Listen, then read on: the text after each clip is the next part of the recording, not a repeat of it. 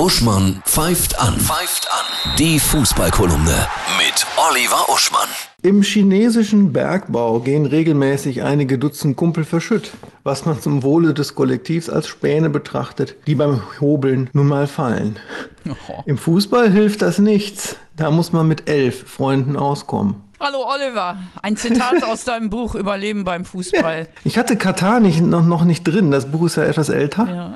Und das ist der Abschnitt über Nationalmannschaften, wo bestimmte kulturelle ähm, Aspekte satirisch zugespitzt werden. Aber man hätte über Katar ja Ähnliches schreiben können, nur nicht beim Bergbau, sondern beim Stadionbau. Da sind jede Menge Menschen gestorben, nicht? Jede Menge. Elf Freunde passt auch ganz gut, weil das Magazin so Art Porträtkarten der Toten gemacht hat. Tatsächlich, also einiger.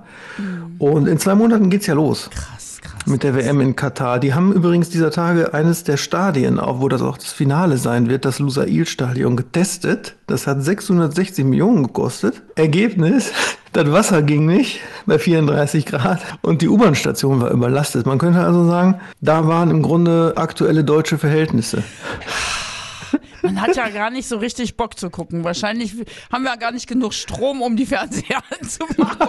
Oh Gott, das war jetzt böse, aber naja. Nein, was ja viele auch nicht wissen, was sehr spannend wird. Der Fußball wird ja immer moralischer in Deutschland. Ne? Wir hatten ja neulich, Pauli spielte ja mit Genderstern statt Meisterstern auf dem Trikot. Ich meine, sie haben ja auch keine Meisterschaft. Und es gab eine Klimaschweigeminute beim DFB-Pokal. Und gab sogar eine Klimaerwärmungsbinde. Ja, und, und, und es gibt auch Sonderregeln beim DFB, dass man die Trikots ändern kann, wenn man nachhaltige Ziele hat. Was viele nicht wissen, es wird jetzt gerade das Flugzeug lackiert, mit dem unsere Nationalmannschaft landen wird in Katar.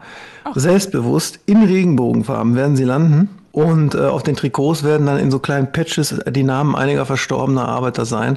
Das wissen noch nicht viele, aber diese Courage wird natürlich dann auch aufgebracht werden. Du bist so ein wunderbarer Satiriker. Nochmal zurück zur letzten Woche. Da hattest du wieder recht. Du hast gesagt, der nächste Trainer, der gefeuert wird, heißt Thomas Reis, wenn er mit Bochum gegen Schalke verliert, ausgerechnet gegen den Verein, wo es Gerüchte gab, dass er dahin will. Ja, und es ist so geschehen. Ja. Und jetzt ist Heiko Buscher Übergangstrainer. Den hatte ich übrigens oft früher in meinen Playstation-Mannschaften.